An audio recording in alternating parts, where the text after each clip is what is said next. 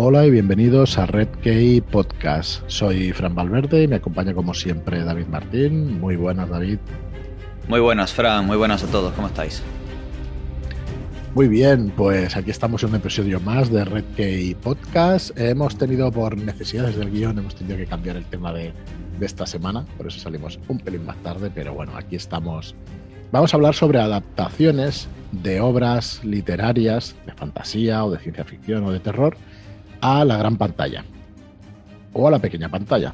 Igual colamos alguna serie, ya os avanzamos que sí, que hay alguna serie por aquí de la que hablaremos, así que nos parece un tema sugerente porque eh, realmente lo hemos estado hablando fuera de micro y habéis dicho una cosa, David, que yo no había tenido en cuenta cuando lo pensaba, es la gran cantidad de gente que se puede trasvasar desde la gran o pequeña pantalla, desde la televisión o el cine, hacia esas obras literarias, ¿no? la capacidad de atracción que tiene por ser un medio de masas. La literatura, yo iba a decir, no pasa por su mejor momento. Probablemente si miramos el número absoluto de publicaciones, pase por su mejor momento en la historia. Porque cada vez hay más de todo y cada vez hay más libros y hay más de todo. Eso no quiere decir que no sea la publicación y el tema editorial no esté duro, como siempre, pero probablemente en número absoluto debe haber muchísimas, eh, tanto adaptaciones como publicaciones. Pero efectivamente, pues la televisión, el cine y todo eso, pues eh, son medios que alcanzan a absolutamente todo ser humano, iba a decir, bueno, en, por lo menos en los países occidentales, es lo más visto seguro y lo más seguido seguro.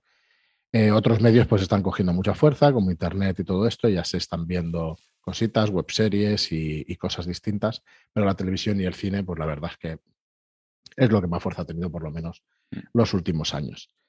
Así que bueno, es un tema que se aleja un poco de lo normal que tratamos de, la literatura, pero, pero, creemos que vale la pena, pues además eh, es un tema que también entretiene mucho, ¿no? Todos tenemos en la cabeza la mejor adaptación o la mejor película que, hemos, que hemos visto con respecto a esos libros que queremos tanto, Así que bueno, mm, vamos a ello, si te parece, David. Esperamos no estar, no, no cansarnos demasiado, ni estar demasiado tiempo y os pedimos que cualquier cualquier cosita que queráis comentarnos, cualquier serie, cualquier película que os haya gustado y que nos hayamos saltado, porque como comprenderéis, no vamos a hacer ni el 0,01% de las adaptaciones que se han hecho. Pero bueno, vamos a hablar de las que, de las más representativas para nosotros, de las que hemos preparado y de las que más nos gustan. Y luego hemos tocado alguna más de, refilón. Eh, no sé si me dejo algo, David, si quieres bueno, eh, no, podemos irlo comentando a lo largo del programa. Mm. Sí que me gustaría romper una lanza hacia nuestro género. Lo hemos comentado alguna vez, pero me gustaría traerlo ahora a colación porque creo que es pertinente. Y es que muchas de las adaptaciones de las que vamos a hablar de fantasía, de ciencia ficción y terror han funcionado muy bien en cine, en series, en televisión y la gente las ha visto, la gente se acerca, pero luego a la, a la hora de, no sé si ya consumir, pero sí confesar qué literatura lee cada persona, parece que hay todavía un escalón con respecto a la literatura fantástica. No, yo no leo esas cosas, esas cosas como si fuera literatura menor, ¿no? Cuando realmente hay auténticas obras maestras, auténticos cuentos, relatos y novelas y sagas que tienen muy, muy buena pluma. Así que vamos a ir perdiendo el miedo y a decir sin ningún tapujo ni pudor que nos gusta la fantasía, que nos gusta la ciencia ficción y el terror.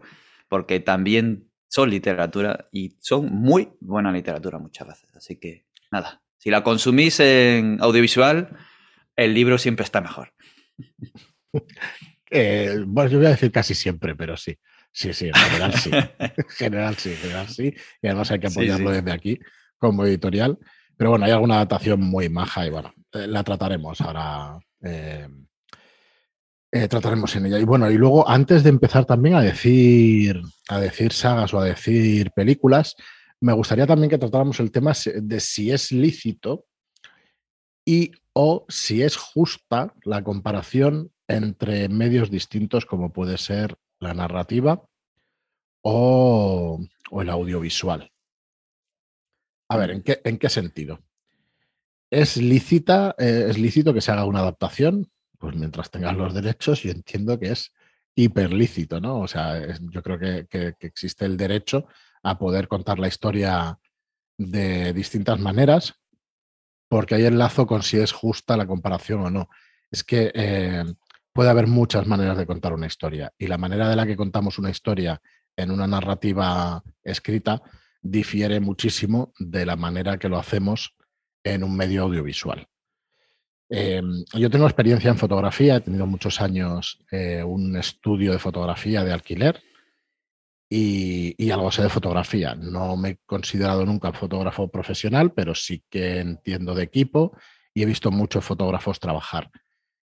Y sé cómo funciona internamente tanto el sector como un poco la creatividad de cada una de las obras. Entonces, eh, el vídeo, las imágenes, las películas, las series, son fotografía al final en movimiento, ¿no? Son capturas, fotogramas antiguamente, ahora ya son, perdón, eh, antes eran, sí, estos fotogramas en, película tradicional, ahora ya son otro tipo de fotogramas, pero no deja de ser una sucesión de imágenes en movimiento. Entonces, eh, hay otra manera de narrar las cosas en el cine. Para empezar, se pinta con luz en la fotografía y en el cine. Se enseñan las cosas a través de la luz. Eso quiere decir que tú vas a ver una imagen y no es lo mismo evocar una cosa con una imagen que evocar una cosa en, letras. Y ya yo sé que nos podemos meter en un berenjenal con este tema y tratar esto de esta manera, ¿vale? Porque además hay, hay cosas opinables y todo eso, pero bueno, efectivamente, pues es una opinión y ya nos perdonaréis si nos dejamos algo en el tintero o si no somos demasiado académicos o tenemos la formación necesaria como para poder dar un tratado sobre estas diferencias. Pero bueno, como mínimo, la experiencia que tengo yo sí me gustaría aportarla.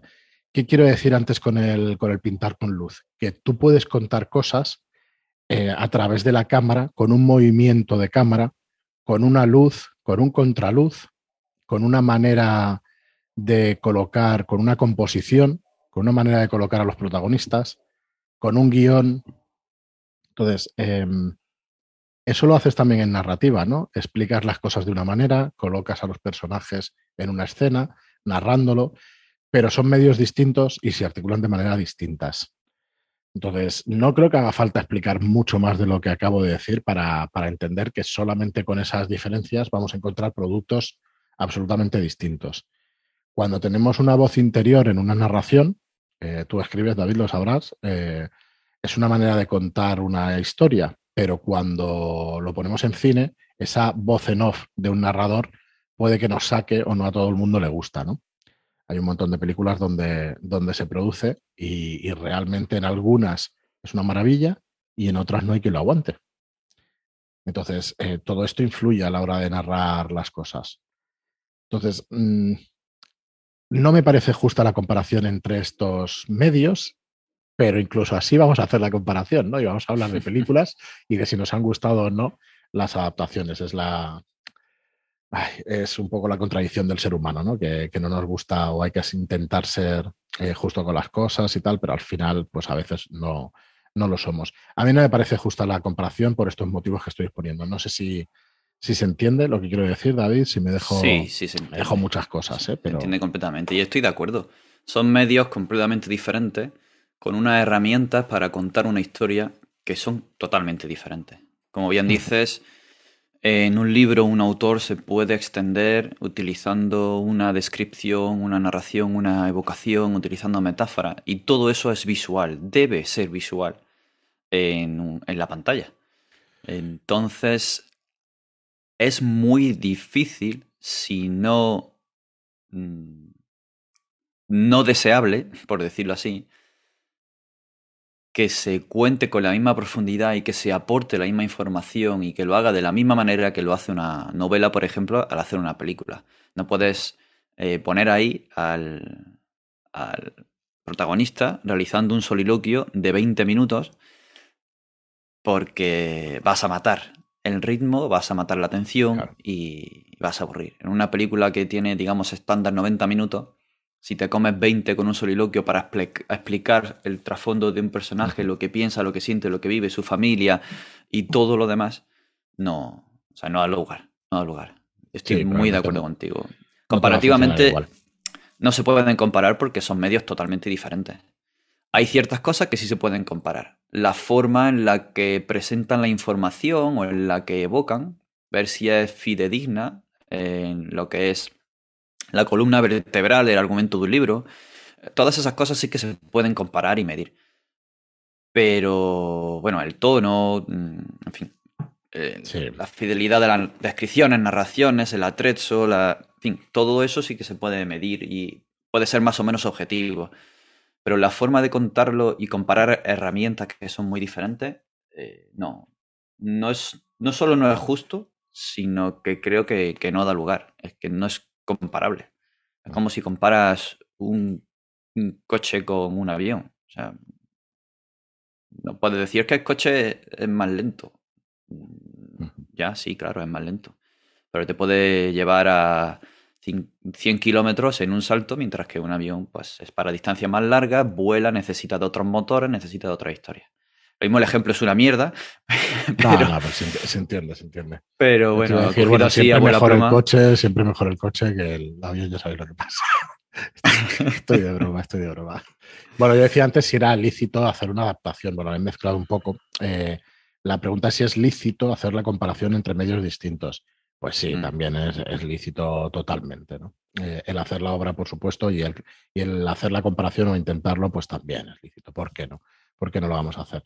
Em, para hacer este, esta charla, porque es que no es análisis ni nada, no pretendíamos eso, eh, deberíamos quizá haber seguido una serie de puntos, ¿no? Oye, esta obra respeta el guion, respeta el carácter de los personajes, respeta el trasfondo, respeta eh, todo lo que tiene que respetar del libro.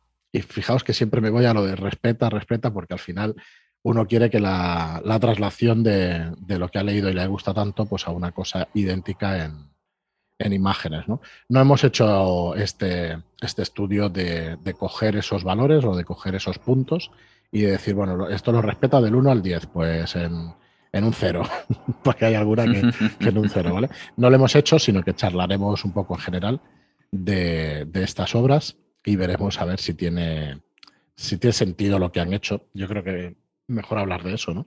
Si tiene sentido, si se entiende, si respeta un poco el espíritu del original. Ya me voy otra vez a respeta, pero bueno, es que es un poco lo que buscas, ¿no? Cuando has visto, leído, cuando has leído algo.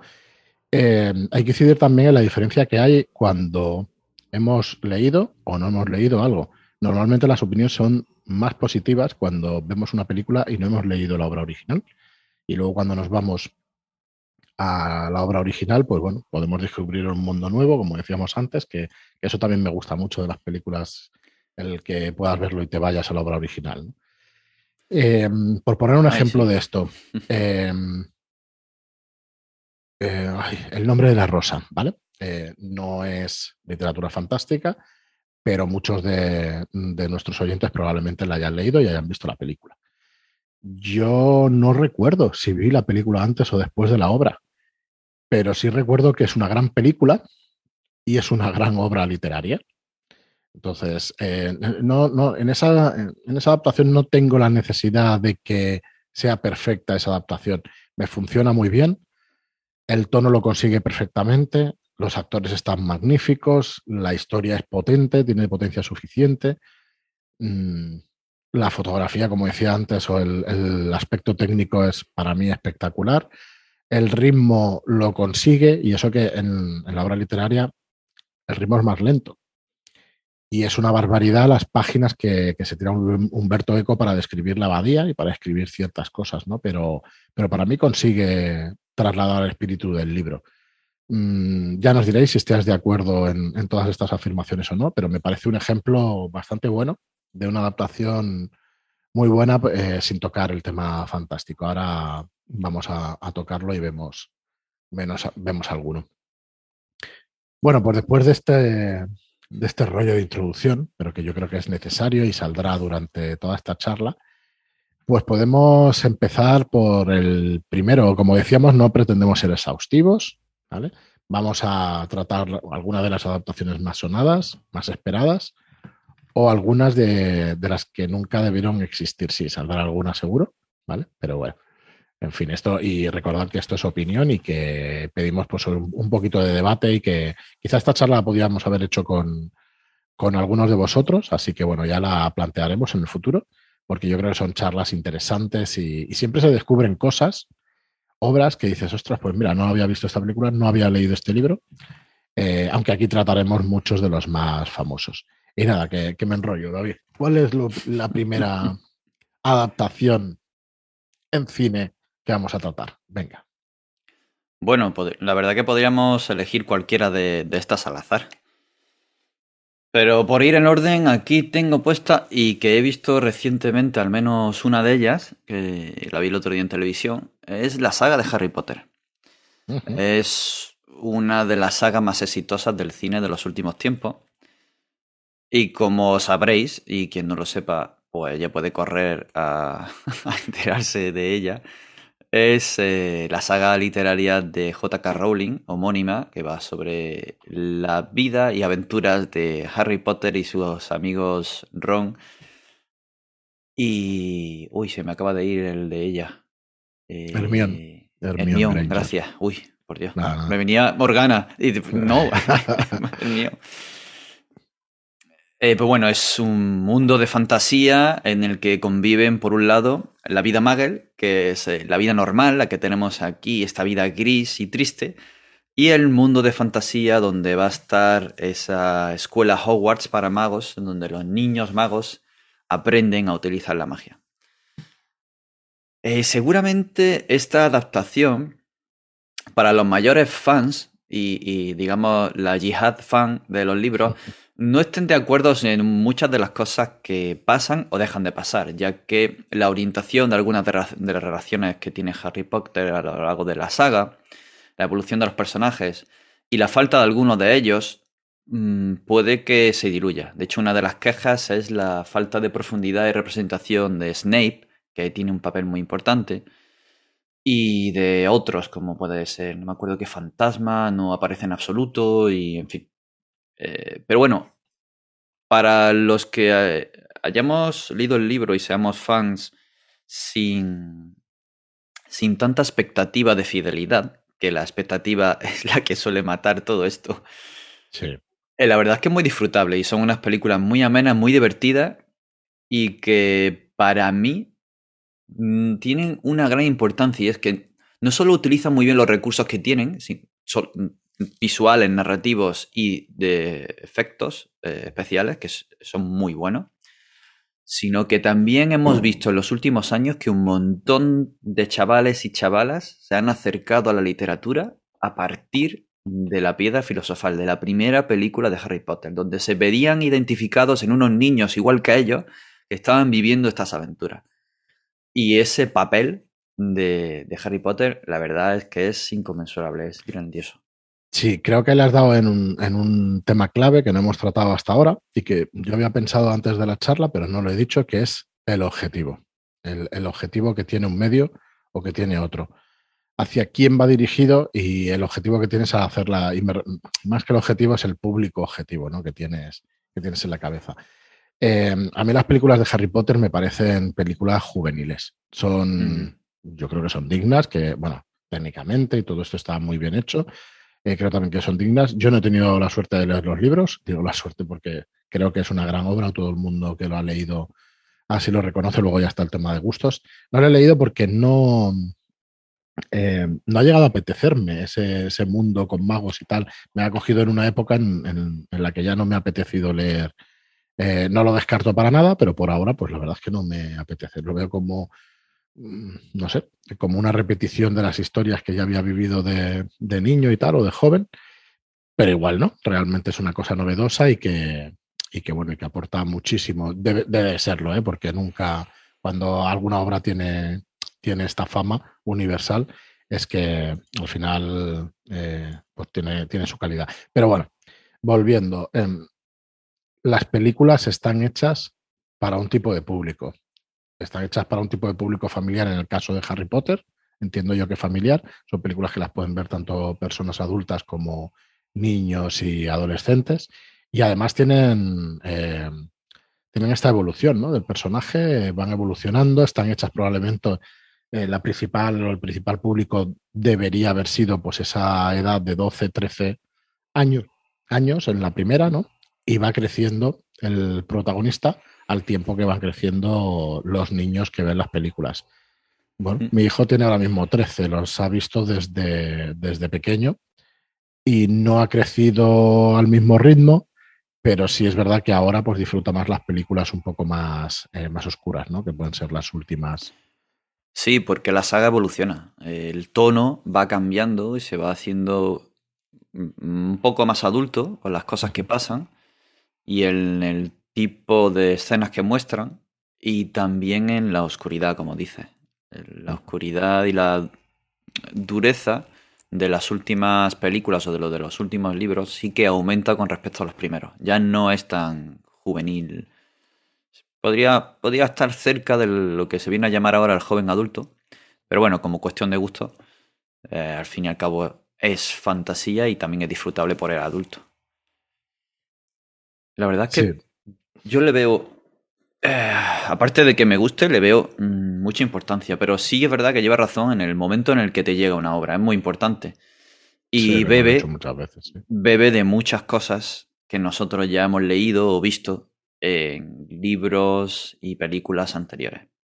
Y ves referencias, ves tipos de magia, ves eh, personajes entremezclados en alguno, la, figura del gran mago sabio que todo lo sabe y que te va orientando. Tenemos ahí a Dumbledore, que hemos podido ver en otras muchas sagas, desde El Señor de los Anillos hasta, hasta aquí. Y hablando del Señor de los Anillos, si quieres podemos pasar a, hablar de esa trilogía y esa adaptación.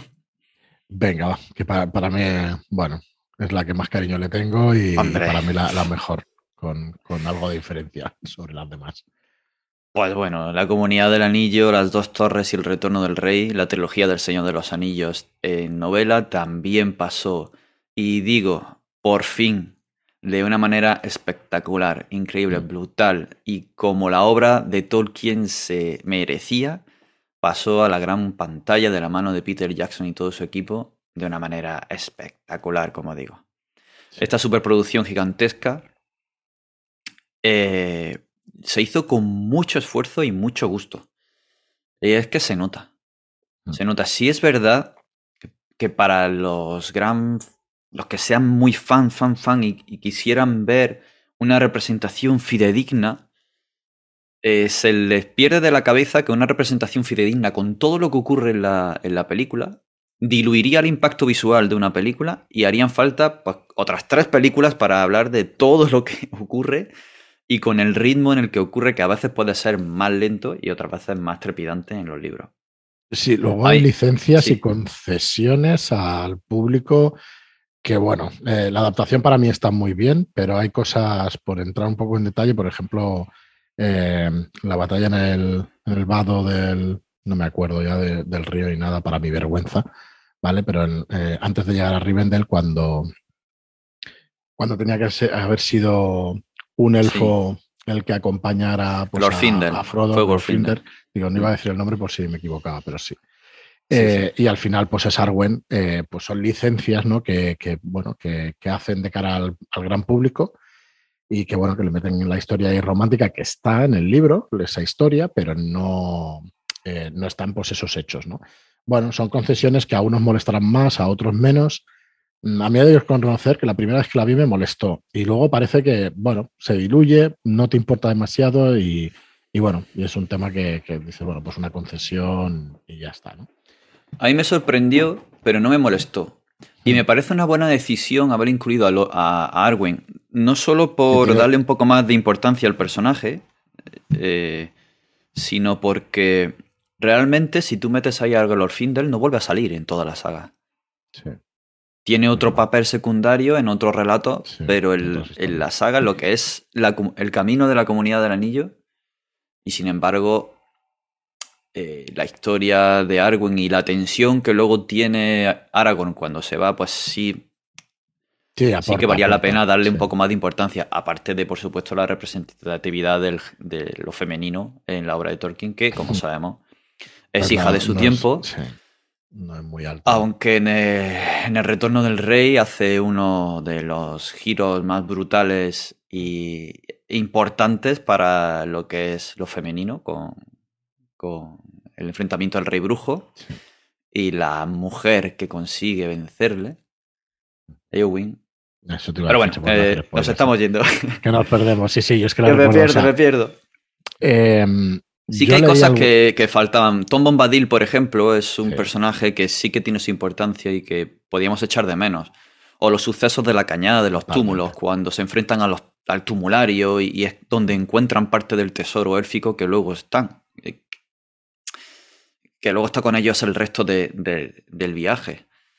Pero no desmerecen la película el hecho de que no estén, porque son como pequeñas historias secundarias que van de la mano del viaje de Frodo y Sam y del viaje de la comunidad del anillo. Si es verdad que, puedes decir, bueno, esto se lo han comido, esto lo han cambiado. Eh, como el hecho también de eh, Barbol. Barbol se supone que dice esas palabras de el mundo ha cambiado, lo siento en el agua, lo siento en la tierra. Mm. Son palabras que Barbol le dice a los hobbits en Fangon cuando llegan. Y sin embargo, en la película las trasladan de boca de Fangon a boca de Galadriel justo al principio para empezar a contarte el preludio de lo que va a ser la comunidad de anillo. Y queda sí, sí, para brutal. La y queda brutal. Es que eh, la obra o sea, está impregnada totalmente de ese amor a, a, la obra literaria. Y eso se nota una barbaridad. Claro, eh, ¿Qué está antes, las imágenes o el guion? Pues aquí es que yo no sabría decirlo, ¿no? Pero es que el guion está, está muy trabajado, muy, muy, muy trabajado. Creo que es parte también de Peter Jackson, que hizo parte del guion también, o estuvo en el equipo de guionistas. Él, y su mujer estuvieron trabajando una primera. Durante muchos meses. Primer gran borrador de adaptación durante años. Estuvieron muchos años. Porque es que esto no se, hace, Se nota una barbaridad. No se hace en dos días y aunque es verdad que si hubo voces críticas con el tiempo, pues la verdad es que pues bueno, le han dado la importancia que tiene esta saga. Son grandes hitos también en el cine. ¿eh? O sea, la trilogía del Señor de los Anillos ha sido un gran hito. Yo me atrevería a decir comparable a las películas Marvel ahora, aunque no hemos tratado cómics en, este programa, pero es comparable, o sea, es trasladar y cambian absolutamente, eh, pero yo creo que son hitos que en el cine se van a recordar muchísimo tiempo porque vamos, no se ha visto nunca. Yo recuerdo ver también Los Vengadores en el cine y decir, ostras, esto, es, esto jamás hubiera esperado ver una cosa así en el cine. Para mí una sensación bastante parecida a la del Señor de los Anillos. O sea, me, quedé anonadado de, lo que se podía hacer y, no precisamente por los efectos especiales, que ya se veía, que también, pero sí por el tono y por cómo representan ¿no? esas, esas figuras que uno tiene mm. pues eh, idealizadas, ¿no? De alguna manera. Y en el Señor de los Anillos está súper conseguido. No nos vamos a detener mucho más porque es verdad que nos podíamos tirar un par de horitas hablando del tema y sin haber visto las películas de nuevo, aunque bueno, yo cada año creo que las veo un par de veces. Ahora ya para mi vergüenza las veo más que leo el libro, pero bueno, de vez en cuando sí que lo leo, pero yo creo que hace años ya, creo no, hace años que no, que no lo he retomado. Así que bueno, venga, vamos a pasar a la, a la siguiente. Si te parece, David. Tenemos el resplandor. El cambio de tercio. De Kubrick, de el que si no hubiera sido el mejor director de la historia del cine, hubiera sido el, el mejor director de fotografía de la historia del cine. Y eso son mm. palabras mías, ¿vale? Las podéis decir por ahí. Bueno, no, miento, las leí en algún sitio, pero las quería recuperar para, para este momento. Porque el tío es un portento, o sea, Kubrick es un portento. Si no es el mejor director de la historia del cine, pues, pues es uno de los mejores. Em, y aquí hizo una adaptación espectacular de, la obra de Stephen King. Decía que era el mejor director de fotografía porque, porque él fue fotógrafo, su carrera empezó como fotógrafo, empezó trabajando para periódicos y, hizo, hizo mucho trabajo de, calle, fotografía, fotografía periodística de, calle. Y, y, se nota una barbaridad cada plano, como está cuidado en absolutamente todos los planos de todas las películas que podáis ver de Kubrick. En el caso del Resplandor, consigue una atmósfera con las imágenes donde no está explicando lo que nos explica Stephen King en el libro, o sea, nos lo está explicando con imágenes, ni siquiera con el guion, es con imágenes. Eh, así que bueno, me parece una obra espectacular. Yo El Resplandor lo leí en su día, prácticamente no, no lo recuerdo el libro, pero sí hay una explicación más profunda a todo lo que le pasa al protagonista en el libro, a todo lo que le pasa al chaval, al destello, era el, poder que tenía el resplandor, ¿no? El resplandor. Sí, lo llaman el, resplandor, pero puede significar también el destello. The Shining lo llaman. Eh, claro, digo, me parece que es por el inglés que yo confundía ahora mismo el término. Es The Shining y, efectivamente pues una especie de don, ¿no? Donde el, el niño pues tiene algún poder especial y en la película se intuye, yo no era capaz de entenderlo, ¿eh? en la película no lo pillé. Sé que el niño veía cosas, pero no como en el libro. Creo que en el libro está más desarrollado y está mucho mejor explicado. Sí, y pasan muchas más cosas en los exteriores e interiores del hotel que te va dando la sensación de que el hotel está vivo, de que en sí mismo es, es un personaje. Eh, pero claro, Ah, para mi gusto, en el momento en el que me llegó el libro del resplandor, mm, vi que ciertas partes se hacían muy lentas con esas descripciones y entretenerse en ciertos detalles. Pero luego sí es verdad que, que es una buena obra. Y Kubrick, bueno, tiene ese toque tan personal suyo, mm, con el uso de los colores y en, el ángulo y, la, toma todos tenemos en la, en la cabeza esa escena que creo que introdujo él del, del pasillo? con, el, con el ascensor al fondo. Y el niño hmm. con el triciclo yendo y pasando de moqueta a suelo, de moqueta a suelo, de moqueta a suelo. Y abajo la cámara y las niñas al fondo. Es brutal. Pero brutal, brutal, tiene un impacto visual y pensemos que son obras de hace 30 años, 40 años, o sea que realmente em, ahora estamos acostumbrados a todo tipo de movimiento de cámara, a, hacer una película de la Primera Guerra Mundial, 1917, que vi hace unos meses y que es todo un traveling entero, o sea, dice, bueno, esto es falso, es un falso traveling, pero es flipante ver eso, como claro, en aquella época tampoco se veía tantísimo, ¿no? Esa serie de tomas mm. y tan originales. Para mí consigue rescatar el tono del libro mm, y claro, ¿cuál es mejor el libro o la película? Si es que son obras distintas.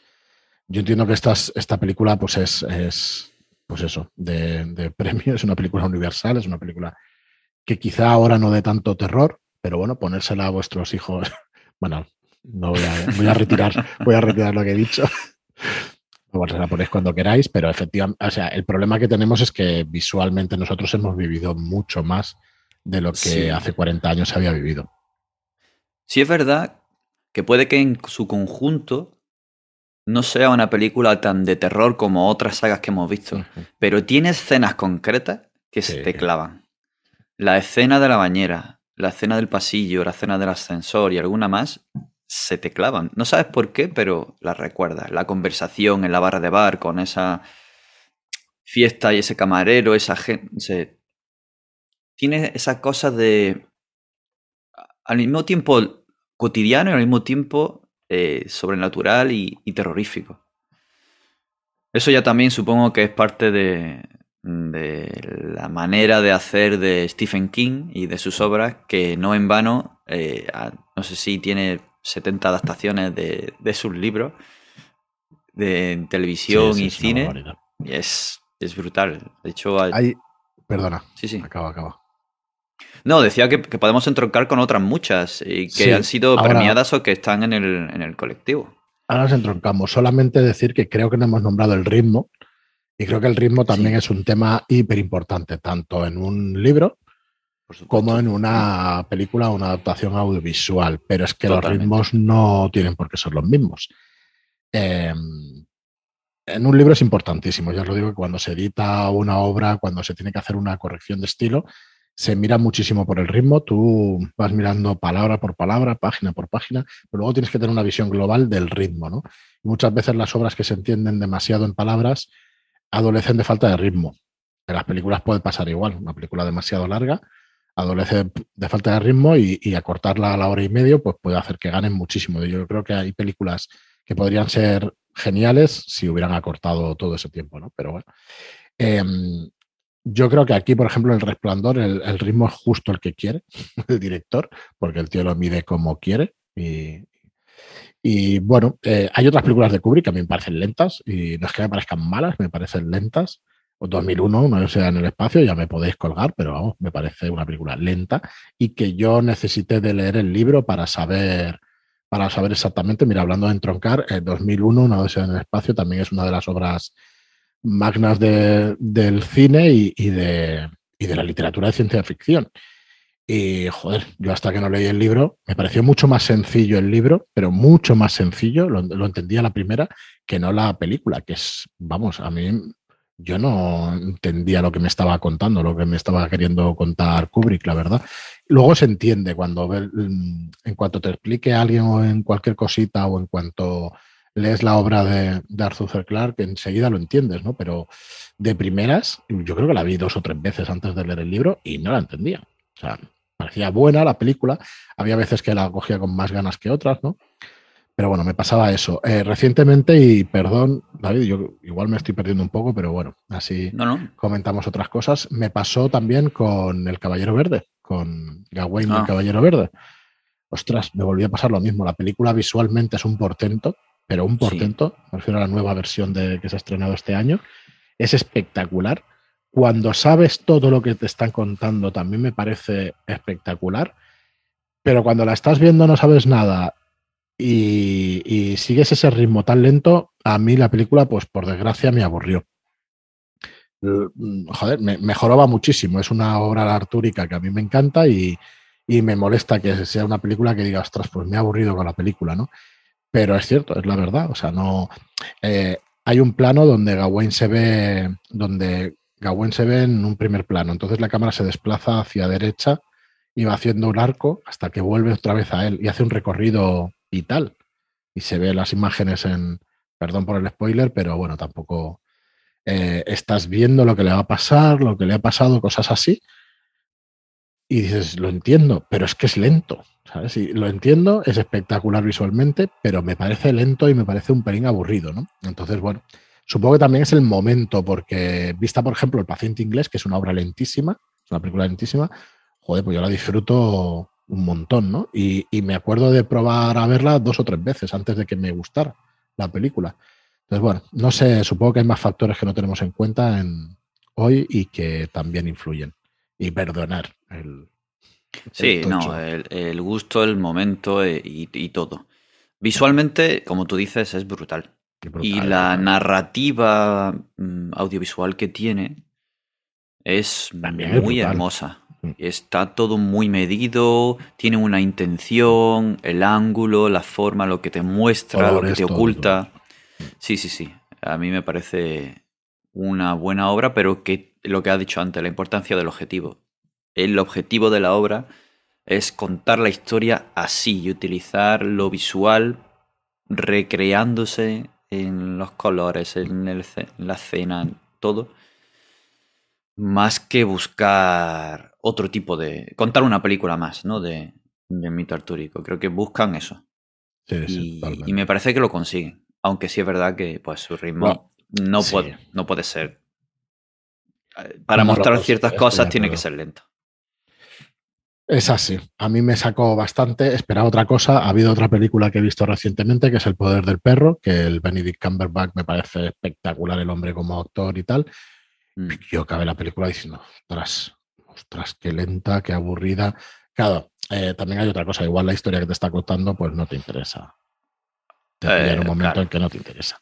Pero no sé si habéis tenido oportunidad de verla alguno, ya nos lo pondréis en comentarios, pero El poder del perro, o las interpretaciones son brutales pero, mm, pero bueno, pero que no, que no, que me aburrí un poquito viéndolo, así que, bueno, eh, como decías, David, eh, se podía entroncar con eh, la, obra de Stephen King, El Resplandor, volviendo un poco a las películas de Carrie, de It o de La Milla Verde. Em, yo las he visto también. ¿Qué, ¿Qué, te parecen esas adaptaciones? Pues Carrie me parece una buena adaptación, mm. Mm, la verdad sí que le puede faltar cierta cosa, pero es que nunca puede ser como el libro, como hemos dicho al principio. Así que como adaptación la veo bien. It ah, tiene sus más y sus menos. Y me estoy refiriendo a la primera de It que yo vi. Que, tenía menos medios y tenía. Y, para mí aquella, eh, el, el, payaso de la de IT antigua tiene más mal rollo que el payaso de la de IT moderna con todos los medios. No sé, lo ves más. más. más hombre, ¿no? Eh, no tiene tanto de, efecto especial y lo ves como más un hombre monstruo que, que, es de carne y hueso y que está aquí, ¿no? No sé, a mí me, me pareció más terrorífica. Pero la que más, más me gusta, que no llega a ser tanto, no es terror, pero que sí que tiene ese toque sobrenatural en La Milla Verde. Me parece brutal. La adaptación y, el libro y la película, lo que cuentan, es algo que en su momento me llegó y, guardo con un muy buen recuerdo. Mira, estoy viendo una cosa común, tampoco hacía falta ser muy listo para verlo, también lo digo, pero estoy viendo una cosa común que es cuando me he acordado de que Carrie está hecha por Brian De Palma, Mm, el, tema en común me parece que va por el director. Hay, por lo hmm. menos en muchas de las adaptaciones que estamos viendo, va por el director. Ron Howard es el director de la primera película de, de Harry Potter, de la saga. No sé si hizo más películas, pero juraría que era el primero, sin buscarlo. La trilogía de los Anillos, Peter Jackson es muy buen director, aunque se haya echado a perder con, con el Hobbit, porque es así. En El Resplandor tenemos a Stanley Kubrick, en Carrie tenemos a, Brian De Palma, en La Milla Verde tenemos a Fran Darabont, que ha hecho también varias adaptaciones y, muy buenas películas.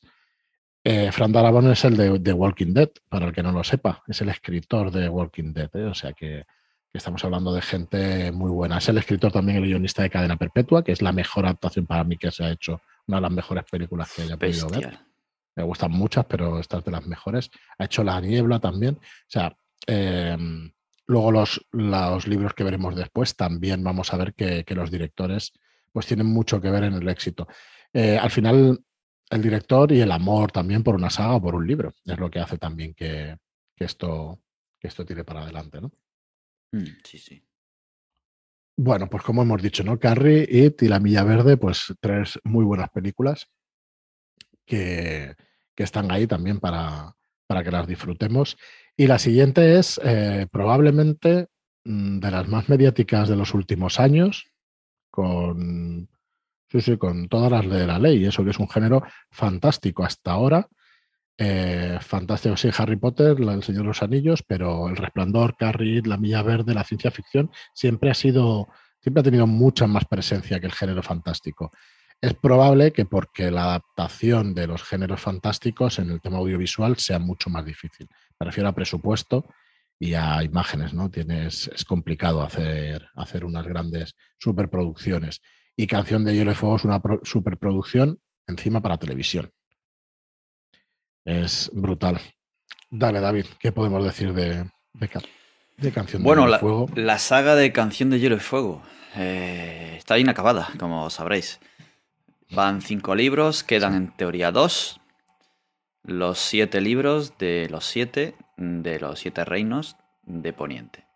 Pero la adaptación de esta obra de George R. R. Martin es una de las más aclamadas y de las más esperadas y disfrutadas de los últimos tiempos. Si dejamos de lado las dos o tres últimas temporadas. Perdón. claro, pero es que si nos ceñimos a lo que es adaptación, esas temporadas no son una adaptación de los libros. Son una adaptación, porque iban ya sin, sin guion. Sí que es verdad que había ciertas directrices y había ciertas charlas y comunicación con el autor, pero iban, digamos, a ciegas y con. con a veces parece que con prisas. Eh, pero en las que son adaptación, eh, Juego de Tronos, eh, bueno, la serie se llama Juego de Tronos, no Canción de Hielo y Fuego, pero bueno, el primer libro de Juego de Tronos, el, así hasta el, yo creo que hasta el tercer libro, las adaptaciones de las temporadas son muy buenas, muy buenas. Choque de Reyes y Tormenta, y Tormenta de Espadas son, son muy buenas las adaptaciones. En la memoria me viene la, la escena de la batalla de, en desembarco del rey con, con el río, los barcos y, y el fuego valirio. Eh, los medios que han puesto desde el principio, la representación de la crudeza y, la explicitud, se dice, de las escenas. Ya en la primera temporada en las cosas que hago por amor, plaf, y te lo marcan exactamente igual que ocurre en el libro. Es, es, yo creo que es una muy buena adaptación de los libros. Muy buena, muy buena. ¿Cuántas veces habremos dicho? Pero ¿qué necesidad había de cambiar esto? Si los libros está genial, pues ahí lo plasman. Eso que acabas de decir, lo que hago, las cosas que hago por amor y ese empujón, hostia. Hostia, es que está mm. brutalísimo. Cierto que se toman ciertas licencias, personajes que no, pueden estar porque es tan extensa en personajes secundarios la obra que es imposible en un medio audiovisual meterlo todo. Es, sí, pero te diría que incluso el casting, ¿sabes? Las casas, sí, sí, hay un montón de cosas que es imposible, bueno, imposible, que es, hubiera sido muy difícil de meter. El, tema del casting, que no lo hemos tratado tampoco, es que está elegido, pero, pero de una manera magistral. O sea, tú... Mm, prácticamente todos los protagonistas y todas las personas que salen están elegidas de una manera brutal mm. para que se parezcan a la obra, ¿no? Para que te den un recuerdo. Podemos hacer excepciones, ¿no? Pero en general, la verdad es que la elección de Sin Bin como el hombre spoiler como el hombre spoiler porque cada vez que sale sabes que el pobre va a palmar. Claro, quien había leído ya la obra dice, es, el, es el suyo. Escogido, y es que está perfecto, o sea, no podían haber escogido a alguien mejor, estaba brutalísimo ese. Sí, pero además el porte que tiene, como Edar, es, es muy, muy, muy medido. Eh, físicamente Cersei no la veo, eh, pero sí que en su forma de ser, Jaime me parece muy buena elección. Ya hablando de casting, y Caldrogo me parece de los mejores. Aunque aparezca poco, pero Jason Momoa ahí, el, aspecto y el, empotramiento de armario que tiene Está brutal. y su cara tan exótica encaja perfectamente. Mm. Sí, sí. A mí me gustó mucho. La parte de adaptación y demás aunque las últimas temporadas puedan gustarnos menos, pero a mí me gustó mucho cómo estaba representado con las licencias que se tomaron de, bueno, la boda roja, en que estén personajes en la boda roja que no estaban y, cosas que pasan, pero vamos, cómo se representa, cómo se ve, cómo... A mí me parece una buena adaptación, sí.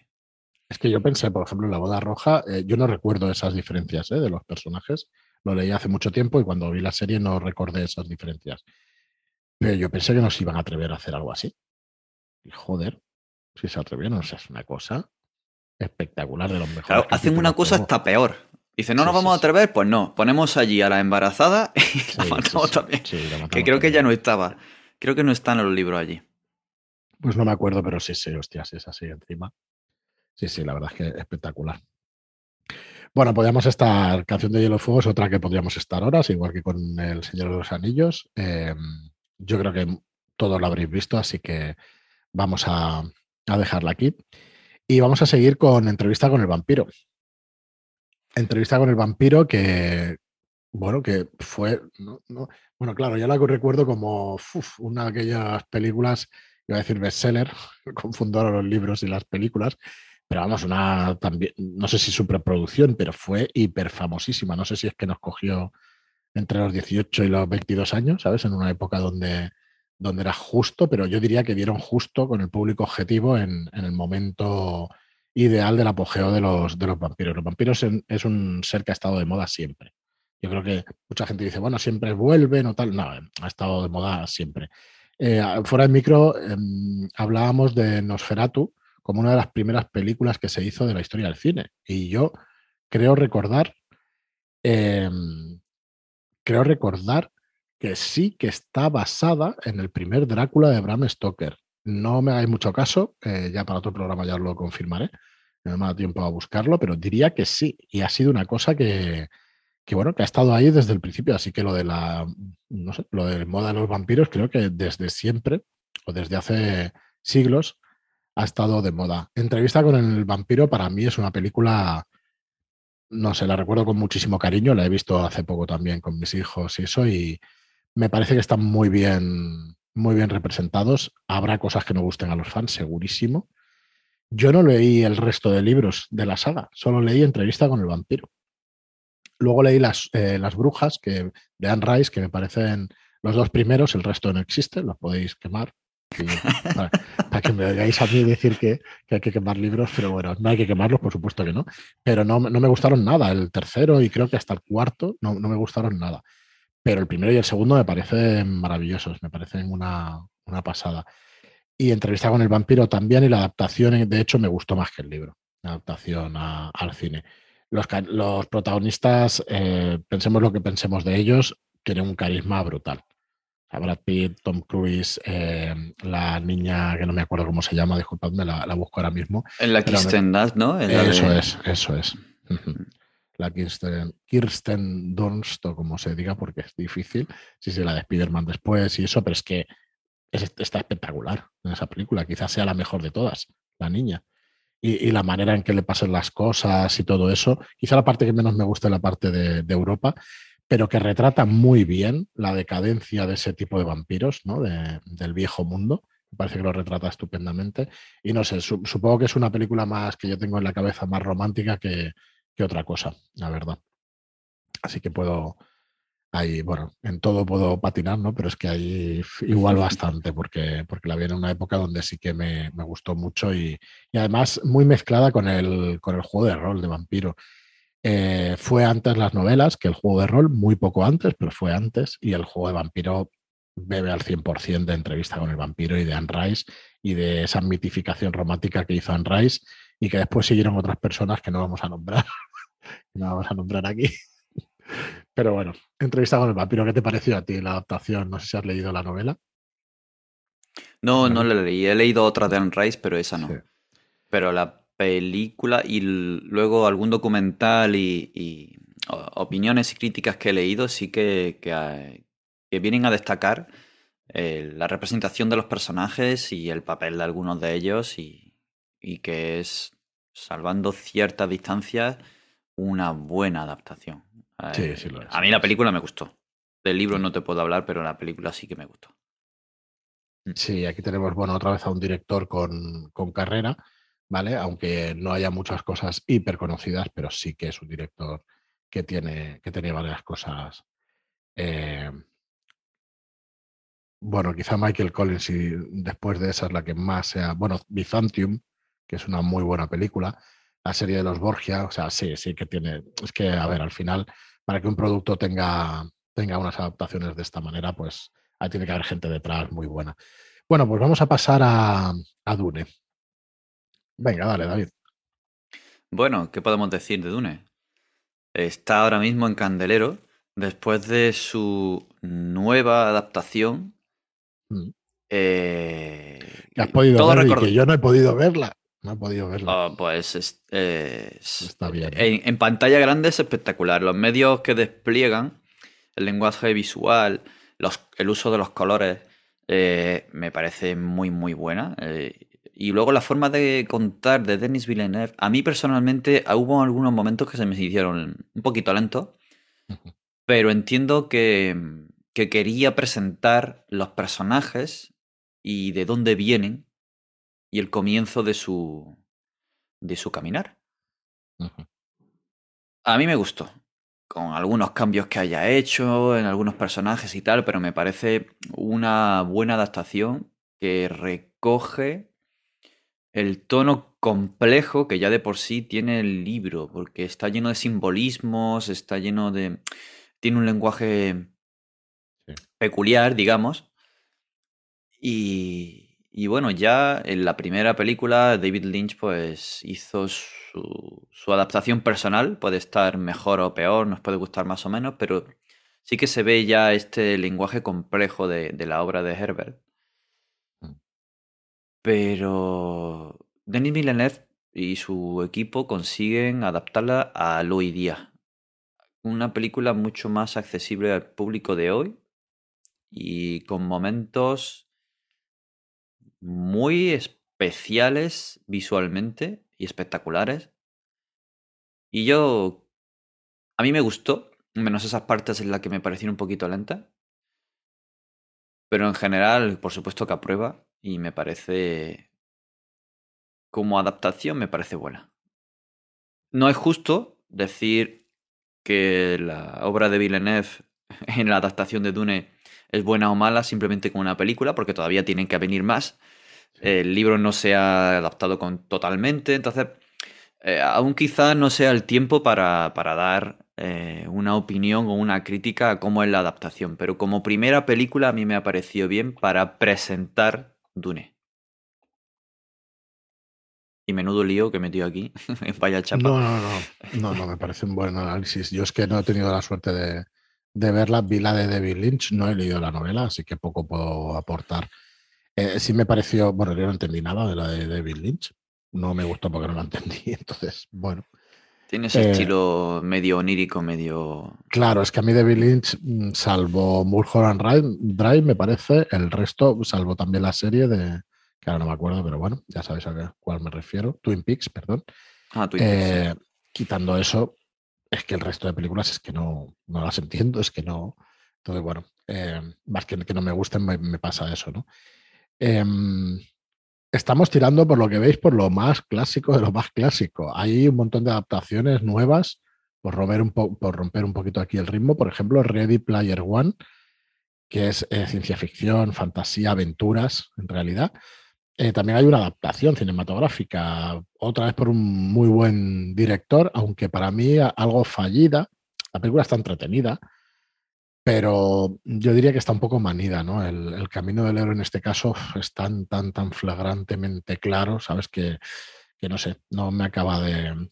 Pero bueno, es verdad que tiene un montón de referencias a los años 80, que está que está muy chula. La adaptación no está nada mal porque el despliegue de, de medios, ciencia, o sea, de, efectos especiales que hacen y eso es espectacular, pero no acaba de, no sé, no acaba de ser pues, espectacular, ¿no? Pues eso, me, para romper un poquito el ritmo y que llevamos con cosas muy, muy clásicas, eh, que sepáis que también pues hay, hay un montón de adaptaciones, bueno, ya lo sabéis, que hay un montón de adaptaciones modernas, de novela incluso moderna, y bueno, eh, ahora mismo está en televisión, en televisión, está en plataformas de streaming, La Rueda del Tiempo, que es una saga, una saga de novelas Río espectacular, que, que están escritas por Robert Jordan y acabada por Brandon Sanderson, y que bueno, que la tenemos en Amazon. Y, y que bueno, Mm, tú estás viendo, ¿no, David? Yo he leído hasta la octava o novela, novela, ya no me acuerdo, hace muchos años. Es una saga que retomaré y que leeré seguro. Y la verdad es que no sé si ver la serie o no verla, porque la saga le tuve mucho cariño. Tampoco es que recuerde, no recuerdo muchos, muchos detalles, si recuerdo momentos y si recuerdo la trama principal y de qué iba, aunque para mí eso en el quinto, sexto, ya no me acuerdo, séptimo, octavo libro, se perdió un poco o iba quizá demasiado lento pero bueno, siempre he pensado que la acabaré de leer. Eh, ¿Qué tal está esta serie o qué nos puedes decir sobre esa adaptación?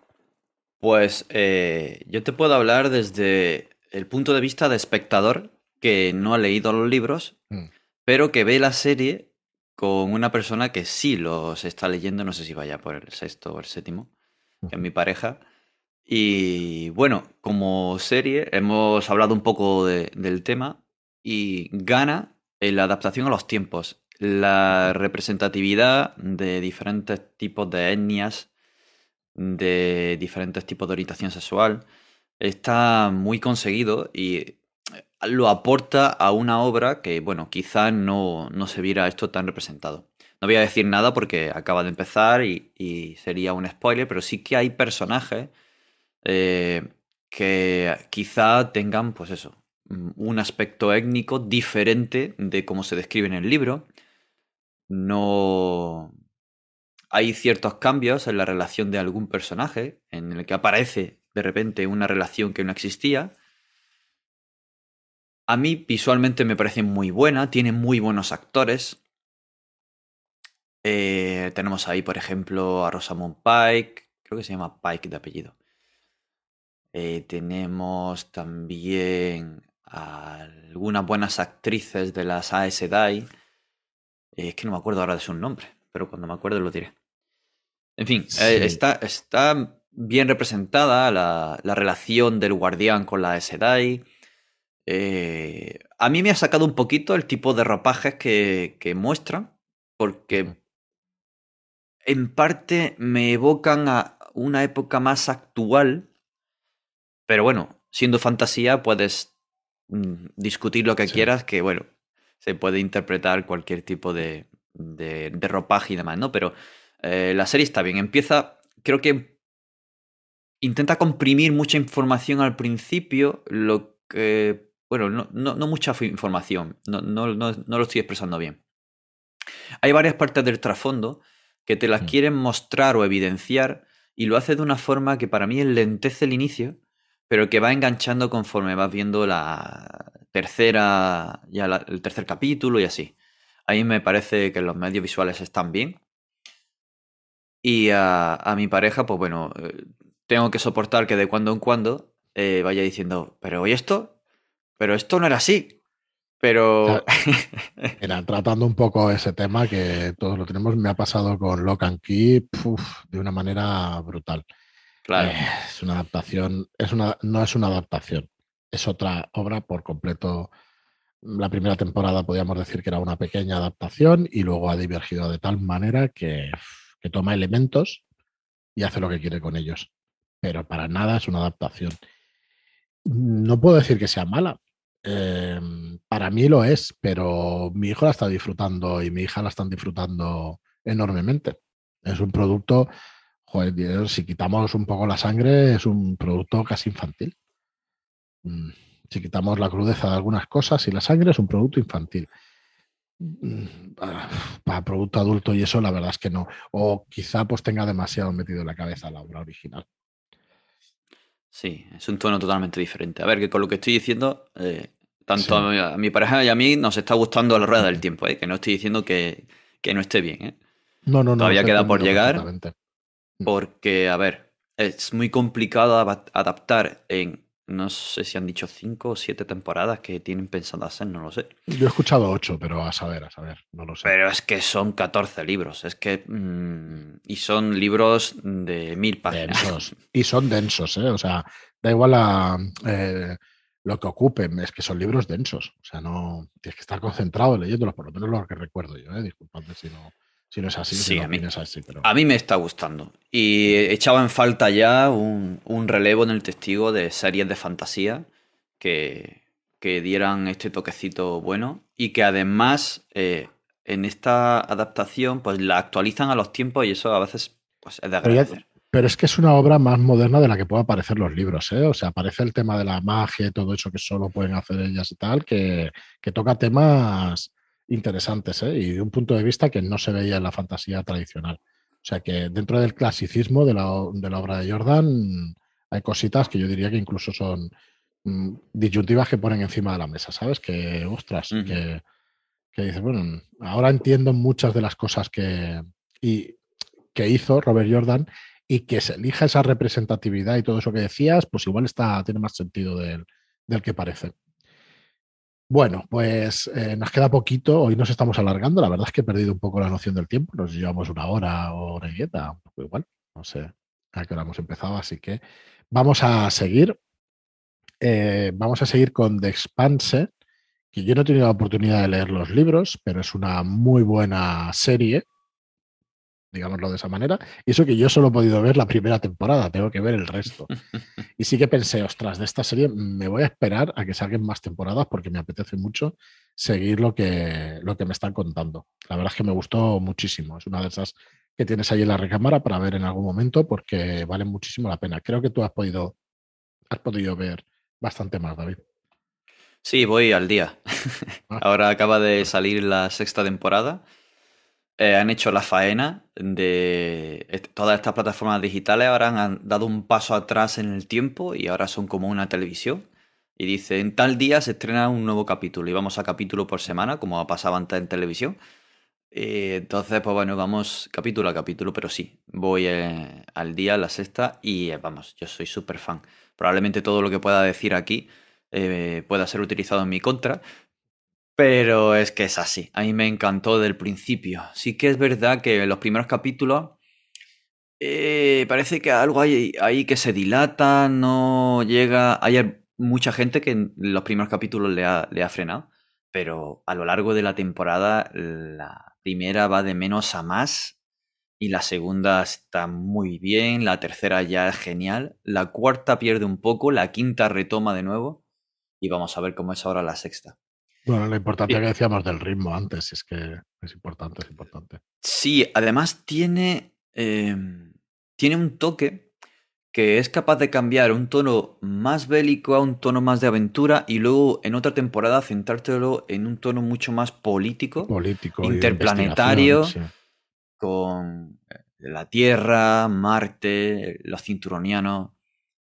A mí, ya te digo, soy súper fan, me encanta muchísimo cómo representan la ciencia ficción y tengo los libros ahí pendientes de leer, pero todo lo que he leído sobre la adaptación, la gente no puede hacer otra cosa que aplaudir el, papel que han hecho los guionistas y, el, y los directores de la serie para ir adaptando la obra y, y visualmente también. Es que es, también tiene sus ciertos simbolismos y ciertas cositas. La tripulación de Rocinante, pues te enamora. Eh, algunos más que otros, por supuesto. Pero ahí Nagata y Amos eh, son, son geniales.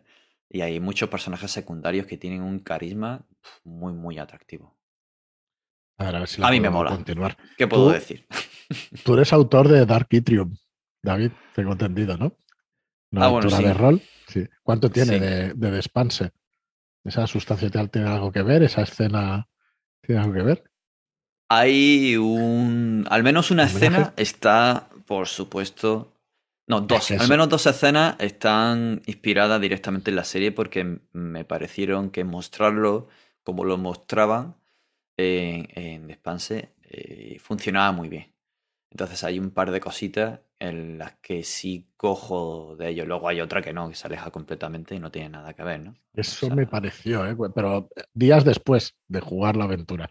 Días después de Sí, sí, sí. Mm, aquí, ¿qué ha pasado? Sí, sí. Sí, sí, sí.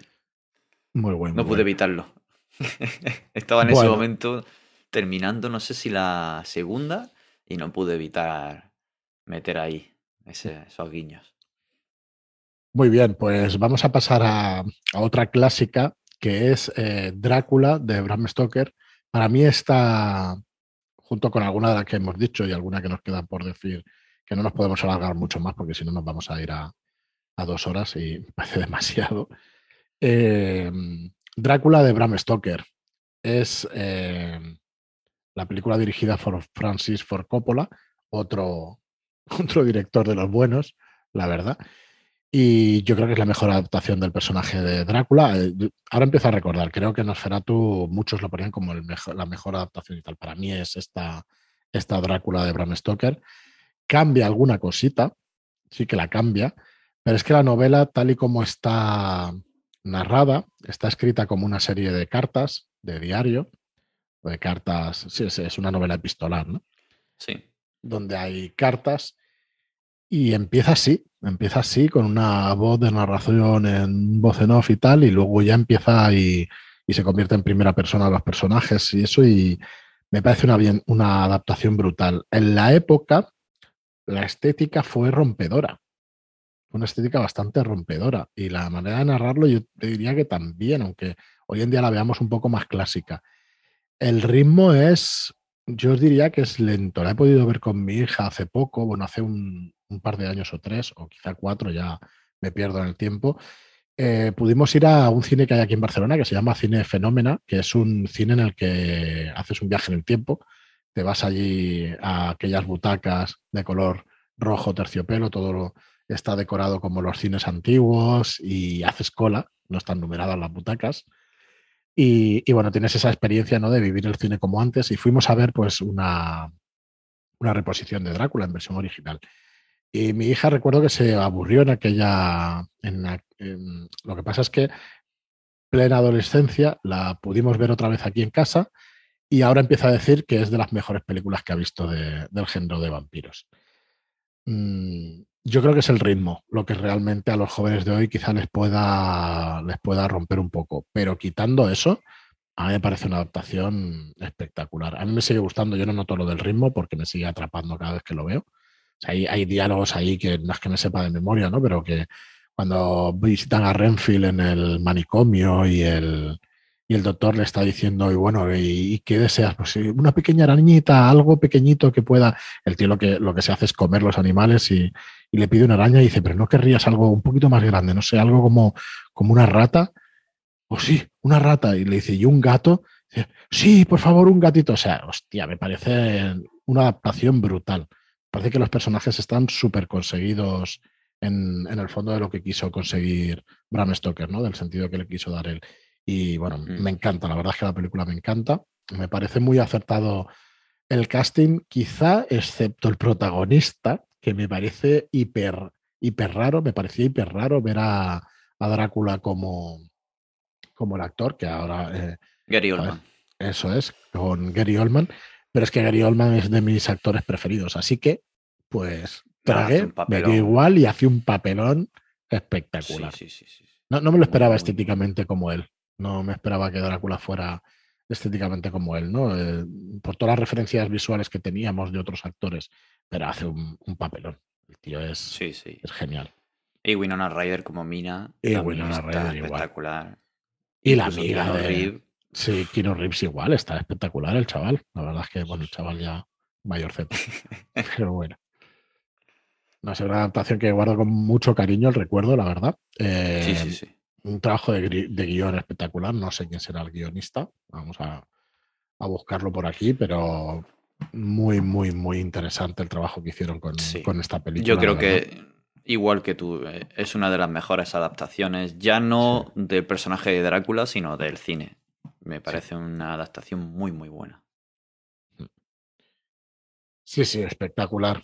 Y la verdad es que teníamos apuntadas eh, estas películas yo luego, dándole vueltas, mm, quería hacer menciones especiales, ¿no? Por ejemplo, a una adaptación que a mí no me gusta y que hemos nombrado aquí más de una vez, que es eh, La historia interminable, ¿vale? Pero que muchos de las que la han visto, pues no le ponen tanta pega como los que hemos leído el libro. Eh, para mí es una obra magna de, la literatura, te diría que hasta universal, fíjate. Y en cambio, pues la película, pues no, no, me, no me llegó. Em, ¿Hay alguna otra adaptación? Pero para quien no haya leído el libro, sobre todo niños, que vieran la película, la película es una buena película de fantasía infantil, juvenil, no sé. Y, eso... yo, siempre, yo siempre lo reivindico. Mm. Si, para, por supuesto, eh, puede haber hecho una mala adaptación, pero si consigue traer al libro y a la lectura y a la fantasía a esos niños que se han visto influenciados e impresionados por ese Bastian que está ahí representado, para mí es un éxito. Aunque no sea quizá el objetivo de una película, que suele ser recaudar, ¿no? Mm. Eh, y bueno, realizarse como director y actor, pero con, ese efecto mm, secundario de, de atracción a la literatura, yo le doy muy siempre una buena nota a todas estas películas, como por ejemplo La historia interminable, siendo una mala adaptación. Bueno, yo perdonarme, ¿eh? que no, ostras, de verdad que no me gusta hablar mal de las cosas, pero es que no, a mí no me, sí, sí, no, es, normal. Si lees el libro, incluso ya de adulto, y, vuelves a, a, recordar, dices, puff, es que no tiene nada que ver, o aquí y tal.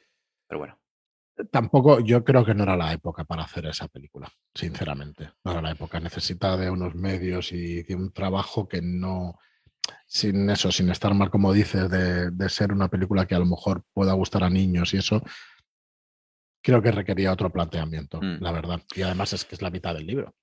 Puede ser. ¿Qué adaptación es esa? Si es que es la mitad. no vamos a hablar de la segunda parte, no, yo no me acuerdo siquiera, la vi en su día. la segunda peli. ¿eh? ni me acuerdo. Es mala. Yo la vi siendo pequeño, después de la primera, cuando salió, yo dije, no me gusta nada esto, no. Una adaptación, vamos a saltar, una adaptación muy buena para mí de una novela infantil. No es un cuento infantil, es una novela infantil. Es Las Brujas de Roald Dahl.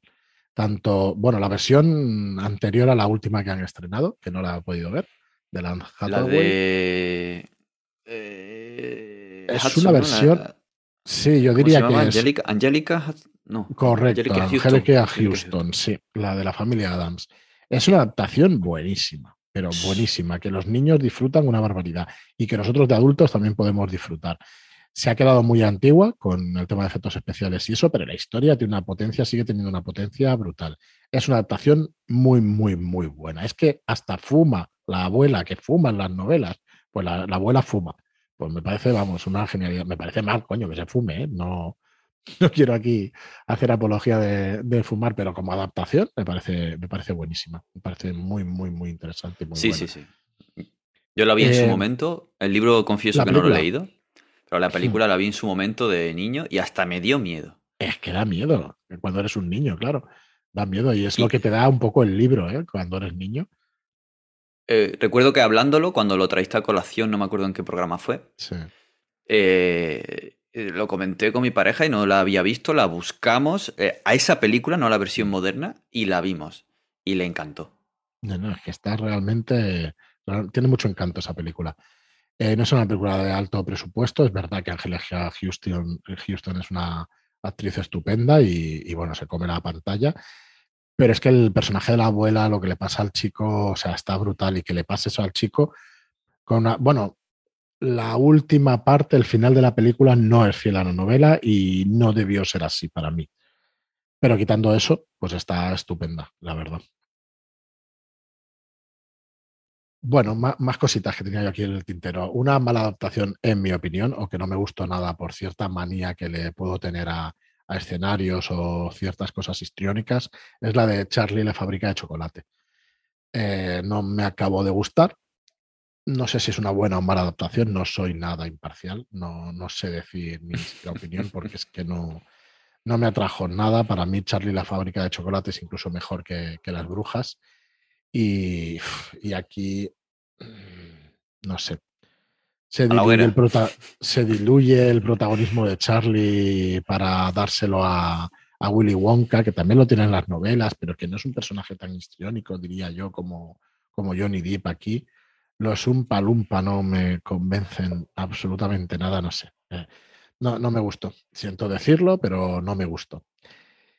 Eh, más cositas. Ahora voy a ir súper rápido ya para poder acabar y tú me cortas con lo que sea, ¿eh, David? Sin problema. La máquina del tiempo quizás sea de las historias de fantasía más adaptadas, mejor dicho, de ciencia ficción, más adaptadas de todos los tiempos. Excepto Drácula quizá, pero la máquina del tiempo se ha adaptado montones de veces. Se han hecho versiones y se harán versiones una y otra vez. Versiones muy parecidas a la original. Yo la máquina del tiempo la leí de H.G. Wells en su día y, es una historia que sigue vigente en nuestra época te enseñan muchas cosas sobre, sobre la humanidad y, bueno, es una muy buena novela, es una gran novela. Y, las adaptaciones no están nada mal, muchas de ellas están, están bastante bien. Otra, eh, otras adaptaciones, Jonathan Strange y el señor Norrell. No he podido leer las novelas, pero la serie está realmente bien. Novelas de Susana Clark que me parece que, consiguen un tono victoriano estupendísimo. ¿eh? Están muy, muy, muy bien esa, esa serie. Eh, creo que no le ponen demasiada nota ni, ni que tienen, pero yo os diría que, que, es muy interesante. Déjame mirar en IMDB, no sé si lo conocéis, pero es una plataforma de base de datos de películas que suele ser muy buena referencia. Y mira, aquí no, Sí, mira, un 8,1 de rating, pues eh, de unido, como decimos aquí. Es, únicamente tiene siete episodios, pero realmente es una, yo diría que muy buena adaptación, sin conocer demasiado las novelas, pero tengo entendido que sí. Y de las mejores adaptaciones también, que no quería dejarla pasar, para mí, clavadita al libro, el tono desde luego es igual, es La Princesa Prometida. Es una novela muy peculiar, muy, muy, muy peculiar y la película también lo es. Es muy, muy, muy peculiar. Para mí adapta completamente los personajes, les coge el tono, el pulso y la verdad es que lo llevan, pero vamos, eh, perfectamente. Me, parece muy buena adaptación. No sé si has leído o has visto la película, David. Sí, sí, claro que la he visto. Leer no, lo he leído. Pero vuelvo a lo mismo. Tengo aquí a mi, consejera que sí ha leído y ha visto la película y, y, le encantó. Y además en orden inverso. Ella vio eh, la película, la tiene como película de referencia y luego se fue al libro y también le gustó. Sí que, claro, hay cosas que cambian y hay personajes que no tienen quizá el toque que tiene el libro, pero bueno, es, que es una peli de culto, es una peli eh, en la que tiene personajes secundarios tan buenos que los guardamos en nuestra memoria como protagonista. Íñigo Montoya y su eterna frase. eso, vamos. es que es un, es un actorazo ese hombre. Yo cuando lo vi después en. Ay, ¿cómo se llama esta serie que hicieron hace poquito?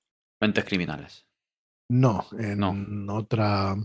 Bueno, es igual. Ya supongo sabéis a la que me refiero. Eh, una que va de. que habían hecho los creadores de 24, macho. Ay, joder.